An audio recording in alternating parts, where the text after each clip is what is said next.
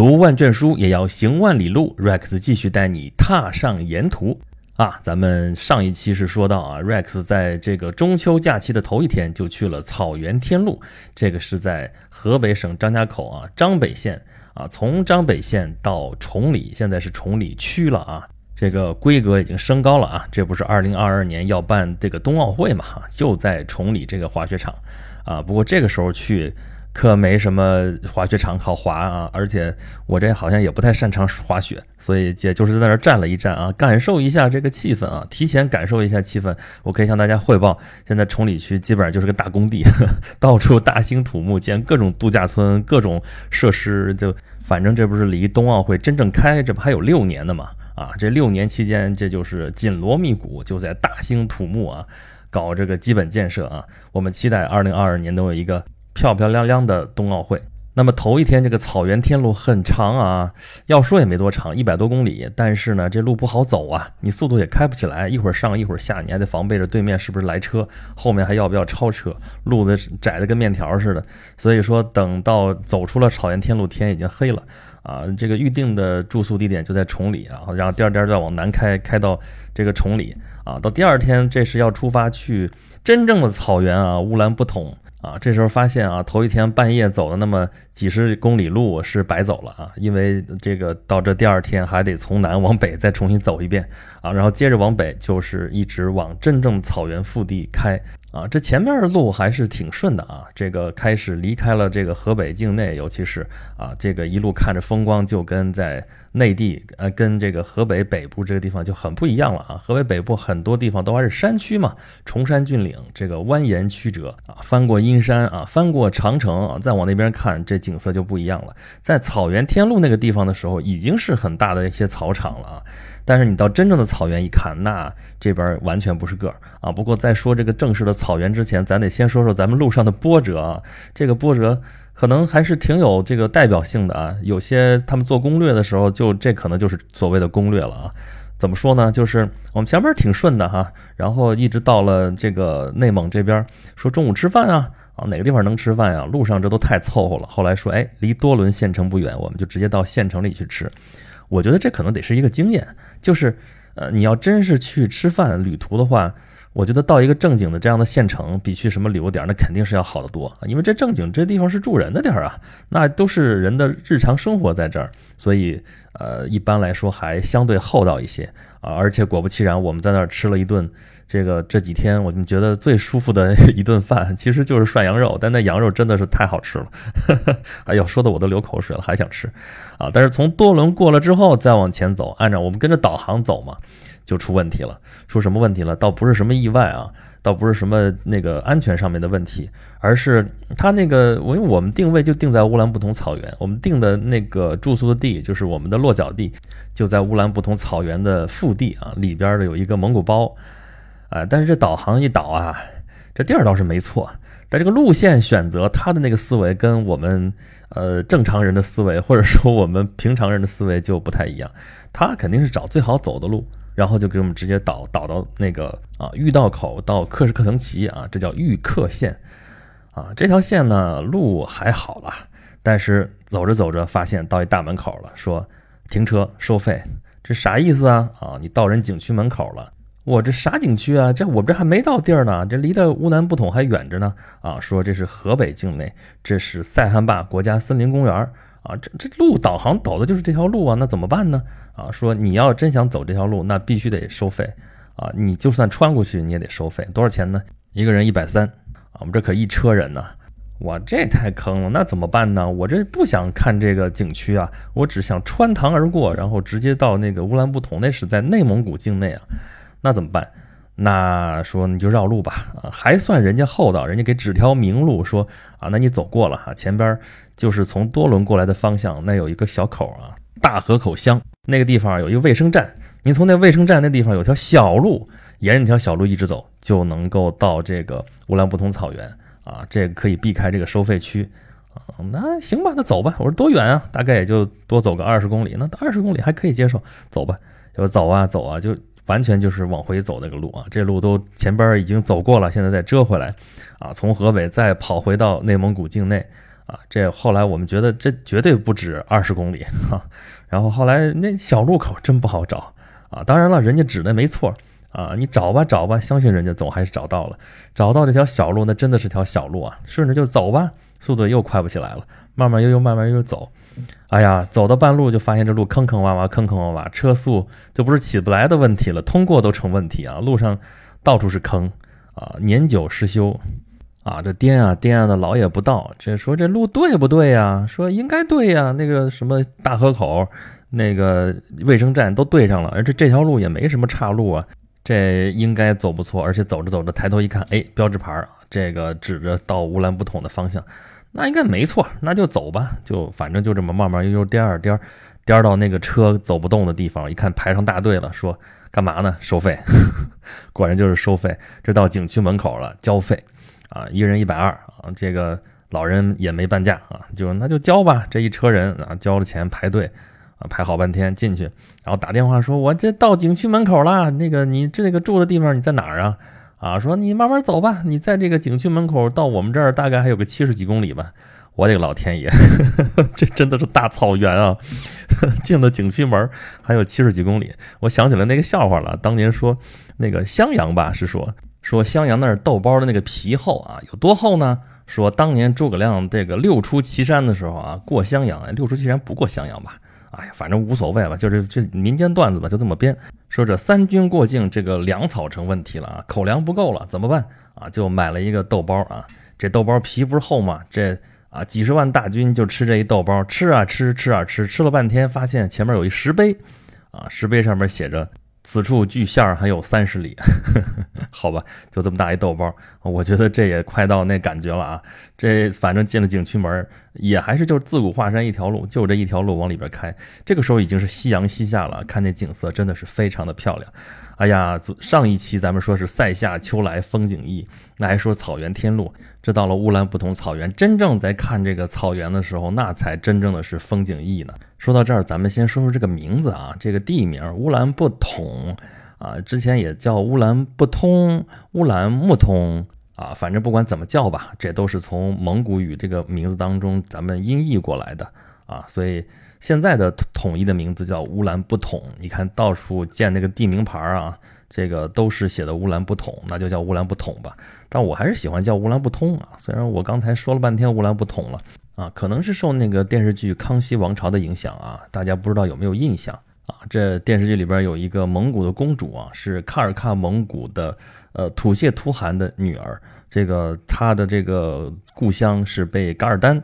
给攻破了啊，然后他千里迢迢跑到北京来借兵啊，来借清兵来收复他的家园啊。他就说他的故乡在乌兰布通啊，所以我就习惯了说乌兰布通啊啊，这个不通就不通吧。而且这电视剧不是二月河小说里边写的吗？所以这人物其实是二月河编出来的啊。这个而且后边编到后边雍正王朝啊。这个电视剧不也演了吗？啊，说这个十三阿哥，这个跟雍正皇帝关系最好的这个阿哥啊，被封为怡亲王、铁帽子王、世袭罔替啊。而且雍正当了皇帝之后，这不是皇帝要避讳吗？他叫胤禛啊。他既然叫胤这个字儿了，本来这是他们的行辈儿啊，他兄弟们都叫胤什么胤什么，什么胤祉啊、胤祥啊。这不十三阿哥叫胤祥。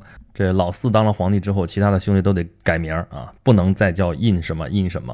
啊，改成什么了？改成允，但是这个十三阿哥就是啊，就是跟他关系好嘛。啊，活着的时候改名叫允祥，但是死了之后啊，被雍正是特指说你这名字改回来，还叫胤祥。这是整个清朝历史里边绝无仅有的啊。咱们现在觉得改个名字好像不叫事儿，但是在封建时代这是要命的事儿啊。这个避讳如果不好好避的话，那是要杀头的啊。允许这个十三阿哥不避讳，那是天大的恩典。啊，就这么一位跟雍正皇帝关系那么铁的十三阿哥啊，这么十三爷啊，怡亲王啊，在二月河的小说里边就说他的母亲就是宝日龙梅，哈啊，就是这位蒙古草原上的公主。其实真不是啊，人十三爷有自己的亲额娘啊，而且是满族人啊，是满洲的，应该算是包衣出身啊，一位宫女。根本就不是什么蒙古公主啊，这就是小说家言，不足为信啊！这是假的，这是编的，艺术加工。但是呢，乌兰布通这个地方是真的啊，而且在这个地方上发生的一件很重大的事情也是真的。什么事儿呢？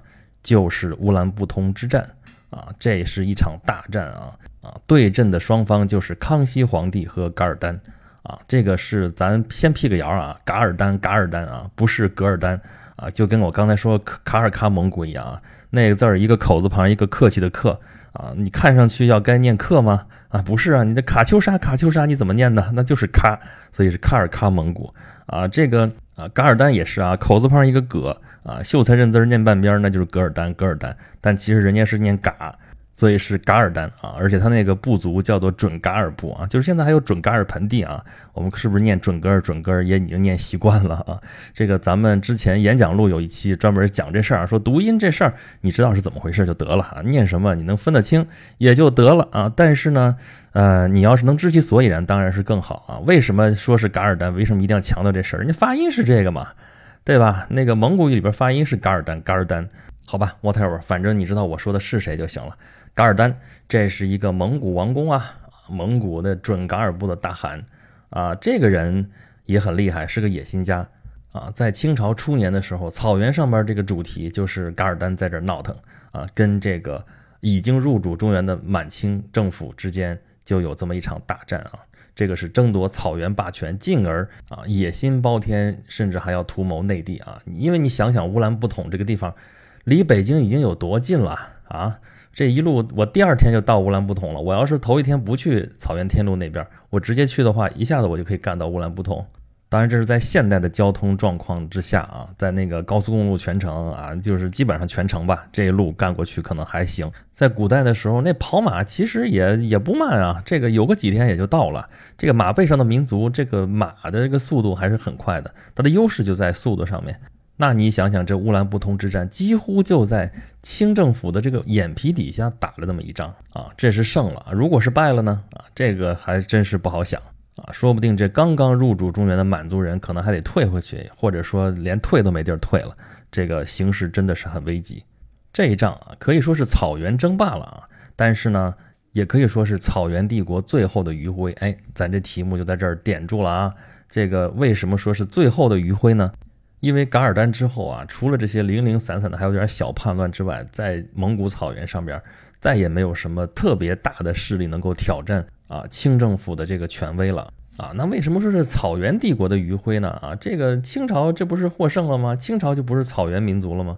啊，他还真不是草原民族啊。严格意义上来说，这个满族人啊，啊，他的先民女真人啊，包括在内啊，其实不能算是游牧民族，他们得算是渔猎民族啊，打鱼打猎啊，在森林里边啊，他们也放牧，但是他们放牧的主要的东西。不是牛羊啊，是什么呀？是鹿啊、狗啊，什么这些东西。我记得我小时候去沈阳、去北陵啊，当时小小孩儿这东西都不懂。后来听说哇，那是埋死人的地方，吓得还不得了。我印象最深的就是那儿有一个鹿角椅，就是皇太极当年打的鹿，用那个鹿角做的鹿角椅。哎，那就这个事情就非常明显的说明，他们是打猎吗？啊，他们是渔猎民族啊，打的是鹿啊，养的也是鹿，养的是狗啊，还有鹰啊，是个海东青猎鹰啊，这些东西。啊，都很厉害啊！这跟草原民族还真是不一样啊。如果跟草原民族说有共同的这个牲畜要养的话，那是什么？那就是马，也是马上民族。哎，你要说他们都是马上民族，这也没问题啊。骑马打猎啊，狩猎这都没有问题啊。但是你要说他是草原民族，还真不是。白山黑水，这从森林里面出来的啊，这个跟草原上的这个蒙古人这些还真的就不一样。但是。噶尔丹是啊，它是属于漠西蒙古的一支啊，叫准噶尔部啊啊，漠西蒙古又被称为卫拉特蒙古啊，卫拉特是清朝时候的艺名，在明朝的时候这个艺名就叫瓦拉。哎，咱们上一期节目已经讲过了，瓦拉就是当年跟那个明英宗在土木堡打仗的那支蒙古人。瓦剌当时的太师叶先啊，率军是俘虏了明英宗啊。这个一直把部队推进到了北京城下啊，但是在于谦这个保卫北京的这个这个努力之下啊，他们最终是没能啊攻下北京啊，而且后来是讲和啊，就把明英宗又放回去了。这个噶尔丹就是叶先的后裔啊，他也想要复兴蒙古大帝国啊，这是他们的一个梦啊。你要知道蒙古大帝国是多么庞大的一个帝国呀，曾经哈，我们都知道它是人类历史上占有土地最多的。一个民族啊，曾经啊，曾经那时候整个欧亚大陆恨不得就是除了那些山沟沟里边，这个东南亚除了西欧，就基本上就被蒙古人全占满了啊。那地图上一画，噌到北冰洋了。这个当然有有这个有争议啊，这就不说它了。但是占的土地这个地域辽阔，那是肯定的啊。噶尔丹也是想当全体蒙古人的大汗啊，他为此不惜跟沙俄勾结啊，为了实现他这个梦想。而乌兰布通就是他这个梦破碎的开始啊！三征噶尔丹，这个康熙大帝是用兵第一次就在北京家门口，就在这个乌兰布通。你到乌兰布通去看啊，什么将军泡子，什么大将军佟国纲墓啊，还有古战场啊，甚至你可以找一找什么什么影视基地拍摄的东西，那你感受一下那气氛啊，你就知道当年那场战争给这片土地上留下了什么啊！其实真留不下什么，这么多年过去了，都被雨打风吹去了。啊，只留下这个乌兰布统草原还是那么的美啊！草原夜色美，草原夜色美。我们从小的时候这歌都会唱，但是真正到那儿去看，百闻不如一见啊！这个康熙大帝打败了噶尔丹啊，包括到后来这个雍正皇帝、这个乾隆皇帝还陆陆续续平叛。反正总之吧，啊，永清一代这个北方啊，就是被满族人这是平定的，还是挺服服帖帖的。啊，之前在那个今日头条啊，还答过一个问题啊，说中国历史上哪个朝代解决北边的这个民族问题解决的最好啊？啊，那我回答，那肯定是清朝啊，都没挑。这个汉人政权的时候，这个北边统治一线就到长城，真的就是在长城这一线。过了长城的北边草原，那时灵时不灵啊，有的那个好像那个开疆拓土的时候就站住了，站你又站不落稳，回头又退缩啊。总之，实际上没有稳定的控制过。但是到了清朝的时候，这个长城以北，这个蒙古草原。整个都在这个清朝的统治之下啊，这跟他的民族政策绝对分不开的啊。那么他这民族政策，今天咱们就说打的这一面啊，打这乌兰布统啊，赢了之后又把这个噶尔丹打到了外蒙古啊，后来三征噶尔丹嘛，最后噶尔丹是败死。啊，这就属于挑战失败啊！其实这个准噶尔部蒙古在所有的蒙古人当中，并不是最正统的，这个啊，就是占据蒙古这个统治地位的这么一支啊，真真正正最符合这个蒙古人心目当中啊，有资格统治整个蒙古草原的，那肯定还是黄金家族的成员啊！这黄金家族就是成吉思汗他们这一家流传下来的血脉啊，这个蒙古人认这个啊，但是呢。这个一般来说认为是黄金家族最后一代成员的这个林丹汗啊，就是打羽毛球的林丹那俩字儿啊，可是跟林丹没有什么关系。林丹汗他是科尔沁草原上面这个察哈尔部蒙古的最后一任大汗，也被认为是整个蒙古帝国的最后一任大汗。但是在这之前，在这个噶尔丹之前啊，就被皇太极就给征服了啊。其实这个时候的蒙古草原早就已经四分五裂了，他这个大汗也早就名存实亡了。啊，只是还留了这么一个虚名，他能控制的草原其实就很小一片，只有科尔沁草原那一块。但是呢，他自不量力，还要去啊这个征服周围的这些蒙古部落，结果弄得这个民怨沸腾啊，这些蒙古部落啊纷纷就背离他。然后一看这满洲人起来了，那就都到满洲大汗的旗下。